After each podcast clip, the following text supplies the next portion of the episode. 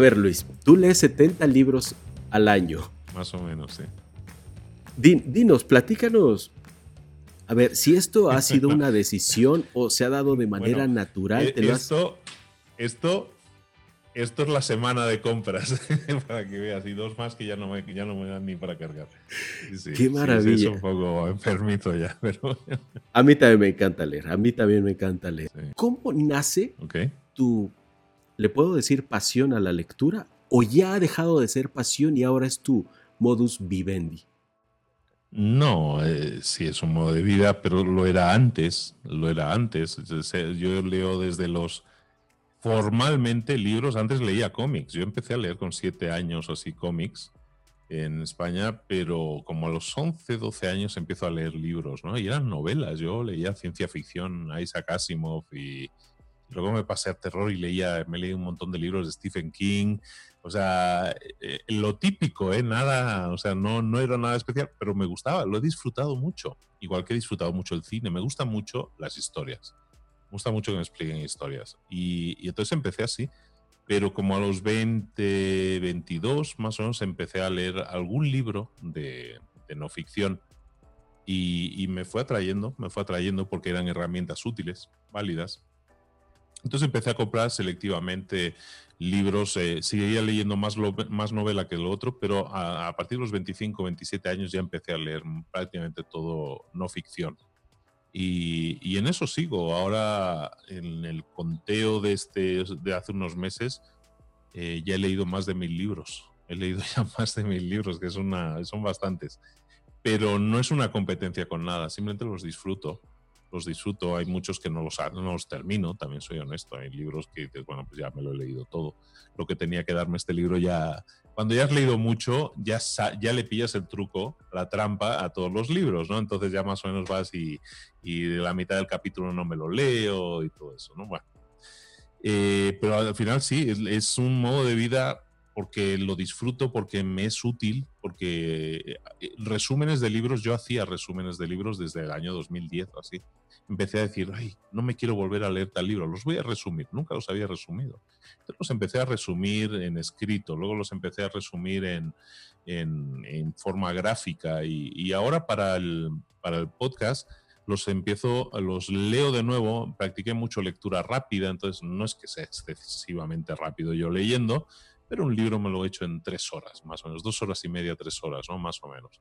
Y entonces lo que hago ahora es subrayarlos. Entonces para cada episodio me vuelvo a leer el libro en rápido, son tres horas, y los subrayo. Y, eh, y básicamente grabo el podcast eh, ahí, a capela, sin, simplemente con los subrayados que he hecho del libro. Entonces ahí voy pasando rápido, es en digital, digamos, subrayo en digital para que no se escuchen las hojas y así, y así se hacen los resúmenes. Eh, grabación de cada resumen que me lleva tres horas porque hay que quitar la mitad de lo... Sí, sí, pero bueno, me, me, equivoco o empiezo a decir, digo, no sé ni de qué estoy hablando, te lías, ¿no? Porque al final estás encadenando ideas y les intentas dar un sentido. Y cada vez soy mejor en eso, pues llevo cinco años haciéndolo pero, pero aún así hay que quitar mucha, mucha cosa de lo, de lo que grabo. Pero eso es, esa es la historia, o sea, leo libros porque me gustan, porque los disfruto, seguiré leyendo libros aunque no haga podcast, aunque no haga nada de eso, seguiré leyendo, es parte de mi vida y creo que es una excelente, excelente eh, elección ¿no? a la hora de formarte, hacerlo con libros. Te lleva, te transporta mucho, siempre me ha transportado mucho. Para mí un libro es muy mágico sobre todo como yo empecé con leyendo ficción, para mí es muy mágico cómo te transporta el libro a otros mundos, ¿no? Y aunque sea muy típico decirlo, pero está muy bien. Y entonces ahora, pues eh, lo que hago es transportarme a la mente de otras personas, sobre todo con el tipo de libros que leo, pero bien, ¿eh? Muy contento con, con, con, lo que consigo, con lo que me sirve, porque intento ponerlo en práctica, ¿no? Intento ser, soy muy pragmático, entonces de, a ver, ¿qué aprendí de este libro? Bueno, pues voy a, intentar adaptarlo a mi vida, ¿no? ¿Qué puedo aprender de esto? Y esa, esa actitud de decir, aprendo, yo siempre les digo a todo el mundo, aprende una o dos cosas nada más de un libro. Es, eso ya es más que suficiente. Ponlo en práctica y bueno, eso es la, la, mejor inversión que uno puede hacer en su vida, ¿no? Vivir la, los consejos de otro, que eso es un libro, los consejos que otro ha vivido y te los está dando, y aplicarlos a tu vida. Y en eso, en eso sigo, ¿no? Entonces ahora lo que hago es transmitir ese, ese amor, pasión que siento por los libros eh, sobre todo, eh, es como una misión también, César. Es el tema de, decir, en México se leen un promedio de tres libros por año. Tres libros por año y habitante. En España no están mucho mejor, están en 7, 8, tampoco no vamos a... En Japón están en 48 libros por año. Entonces, cuando tú piensas eso, en promedio, 48 libros por año, dices, es, impresionante que en promedio, o sea, significa que hay alguien que lee 100, ¿no? Y el que peor va, a lo mejor lee 30, ¿sabes?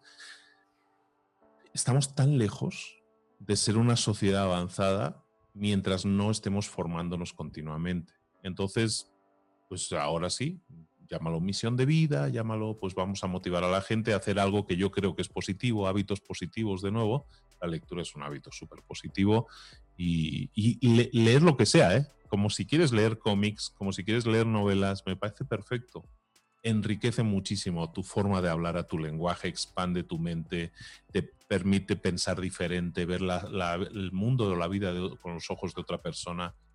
Todo cosas positivas. Entonces, pues yo animo mucho a la gente y por eso eh, cuando decidí como hobby crearme mi propia radio, pues hice mi, mi podcast. ¿Y de qué, de qué voy a hablar? Pues era muy obvio para mí hablar de libros. Claro.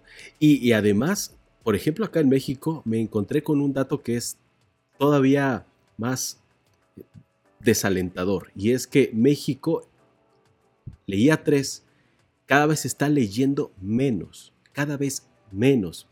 Y, y esto me hace pensar, Estaremos leyendo menos, pero nos estaremos preparando de otras formas, como por ejemplo a través de un podcast, de un video, etc. Es decir, un audio, un audiolibro, un video o un podcast es lo suficientemente fuerte o potente como para reemplazar un libro leído es una opción válida para absorción de ideas. O sea, si tú no tienes tiempo, mi podcast tiene éxito porque mucha gente mm, dice, yo no tengo tiempo para leer, escucho a Luis cuando voy al trabajo y ya he leído un libro cuando llegue al trabajo. Bueno, está bien, es una forma de verlo porque absorbes ideas, ¿no? Yo creo que no lo sustituye en ningún caso, ¿no? El, hecho de que lean cada vez menos es porque dedican cada vez menos tiempo a eso y están dedicando más tiempo a redes sociales pero el consumo en redes sociales es en eh, la mayor, bueno, somos youtubers en el fondo tú y yo y, vas en YouTube, vas a la pestañita o a la opción de tendencias y ahí te dice lo que está viendo la gente y lo que está viendo la gente no es cultura, no, no es cultura, no es, no es aprendizaje, ¿no? Cultura puede ser todo, ¿no? Pero no es aprendizaje, no están aprendiendo nada realmente, ¿no? Están entreteniéndose. Es muy válido entretenerse, la evasión es muy válida, pero yo creo que estamos desperdiciando horas en, eso, ¿no? Yo, no sé, yo a lo mejor ya, ya soy muy mayor, pero eh, hubo un tiempo que no había teléfonos con pantalla y los teléfonos eran solo para hablar por teléfono. Y la gente iba en el tren o en el transporte, iba hablando, iba leyendo, iba haciendo cosas, ¿no? Entonces es normal que tenemos, o sea, todo el mundo, el 100% de las personas va con un teléfono en la mano, o cerca, o tocándolo en el bolsillo, pero tocándolo, ¿sabes? No lo apartan. Ese es, es como ir en el viejo este con la pistola en la mano todo el rato, ¿no? Entonces, es importante que desconectemos. Tú decías antes, yo no soy usuario de redes sociales, yo tampoco. Yo tampoco, o sea, para mí es un trabajo, o sea, es parte de mi trabajo, ¿no? yo no, no, utilizo Facebook per se, no utilizo Instagram per se, o sea, lo utilizo para ver qué puedo crear, tengo que ayudar a la gente, es un medio de comunicación para mí, ¿no? Pero hay mucha gente, pero claro, yo tengo una, un hábito muy instaurado de hace muchos años de lectura de libros, ¿no? Y la gente hoy en día es muy difícil que si los padres no están encima, eh, ese hábito lo adquieran lo adquirirán más adelante, supongo, ¿no? Yo con mis hijas soy muy pesado. Pero bueno, mis hijas ven que en mi mesa hay ahora mismo 11 eh, libros. Eh, mis hijas, mi mayor hija tiene, mi hija mayor tiene 9 años y ha leído más libros en su vida que yo cuando tenía 9 años. O sea, eh, se puede todavía hoy en día en la época digital ser lector pero hay que hacer un esfuerzo, hay que hacer un esfuerzo porque es muy fácil dejarse llevar de nuevo por, la, por el río Y, leer es tan importante, hay tanto valor, tantos libros buenos y tantos libros malos también, ¿eh? hay que decirlo, pero, pero, pero hay mucho libro bueno. Si uno no sabe qué escoger, no sabe qué leer, que se deje llevar por las recomendaciones o que escuche el podcast y, diga, mira, este me, me latió más, me gustó más ese, ¿no? Me lo voy a comprar. Eso está bien, ¿no? Se deje recomendar por gente o simplemente que compre lo que está comprando todo el mundo y, y está bien es cultura en su grado máximo y tenemos que, tenemos que cuidarla, ya sea en papel o en electrónico, me es indiferente, pero el, hábito de leer es, no se puede perder. Estoy completamente de acuerdo, una vez más contigo. O sea, estamos en, la, en sintonía total. Para mí, mis más grandes mentores y la respuesta a muchos de mis peores problemas la he encontrado en un libro o en varios en muchos, a lo mejor la suma de muchos es la respuesta a esa, a esa problemática que tenía en ese preciso momento. Yo soy una persona que no ha tenido la suerte, la fortuna o como se le quiera llamar, de tener cercanía con grandes empresarios, con grandes autores, vaya, eh, he vivido de una manera más bien eh, íntima casi toda mi vida. Pero en los libros he encontrado a mis más grandes maestros. Uno de ellos me sacó de la pobreza y no tiene ni idea, que fue William Cohen. Él dirigió mi camino hacia el ser consultor y realicé todo lo que él hizo y lo logré. O sea, también tengo mi mérito, no lo niego, es, es trabajo y es darle para adelante, pero poner a prueba lo que él me recomendó, que era un consultor exitosísimo, dije, ¿por qué no? Lo voy a probar y me sacó de la ruina. Es, él fue mi primer mentor, que me costó 230 pesos en Sanborns. Entonces, eh, a, esa distancia tenemos un, un, gran mentor, a esa distancia, a la distancia de, ahora ya de un clic, porque ahora un clic y tenemos un libro en nuestras manos. Y por eso es que yo lo recomiendo tanto, no tanto como tú, pero sí, yo procuro recomendarlo, obviamente porque a mí me ha ayudado muchísimo y espero que, que la gente lo siga haciendo, lo siga haciendo, porque además te enriquece y que pruebes como tú lo, lo, has dicho antes. No solo no ficción, experimenta porque tal vez en alguna novela te encuentras otro tipo de respuestas brindado de una manera diferente a la que hubieras encontrado en no ficción, pero ahí hay una riqueza también impresionante novelas, eh, eh, eh, cuentos que vale mucho la pena experimentar. Y yo creo que tal vez al principio sí requiere de esfuerzo, como lo has dicho antes, pero llega un momento en el que la lectura te envuelve tan placenteramente que decides continuar ya por voluntad propia y te haces un lector asiduo por, por voluntad, por hábito y por necesidad hasta cierto punto. A mí me pasa eso. Yo si no leo tres días, no sé, no sé. De hecho, creo que nunca lo he hecho. Nunca he llegado a estar tres días en leer. Es verdad. Hace muchos años que no me pasa eso.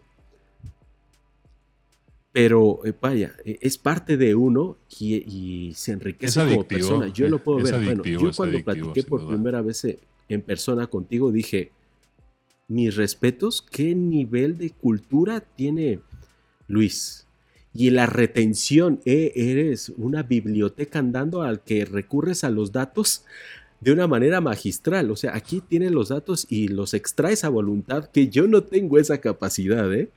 Eres admirable.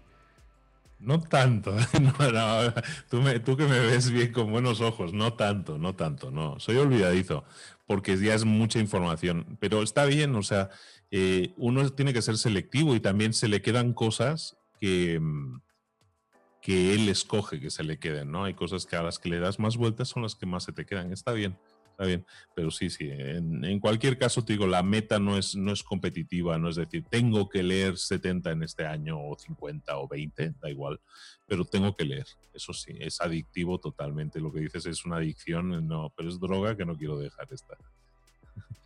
Sí, sí, es verdad, pero, pero qué buena droga, además. O sea, esta hay que recomendarla. Si te vas a hacer adicto a algo, empieza por esta. Pruébala. Primero, sí, sí, total. Sí, sí, así es. Y dentro de, tantos libros que has leído, ¿cuáles podrían ser los tres de no ficción que les podrías recomendar a los emprendedores? Depende un poco, recomiendo, tengo varios libros de Arsenal que siempre recomiendo, dependiendo un poco del estatus en el que se encuentren, ¿no? Pero sobre todo, eh, últimamente estoy recomendando más incluso. Eh, hay un libro que se llama El mito del emprendedor en español de E-Myth. Eh, es de Michael Gerber, que me parece clave. Me parece clave que toda persona que tenga un negocio en el estado en que se encuentre, que tenga un negocio que sepa eh, de ese enfoque, que básicamente es el enfoque de crea o cuida tu negocio como si fuera una franquicia, ¿no? Como si lo fueras a franquiciar, ¿no? Y crea sistemas y todo eso. yo creo que esa es la clave de que un negocio sea exitoso. Entonces, el mito del emprendedor lo recomiendo muchísimo.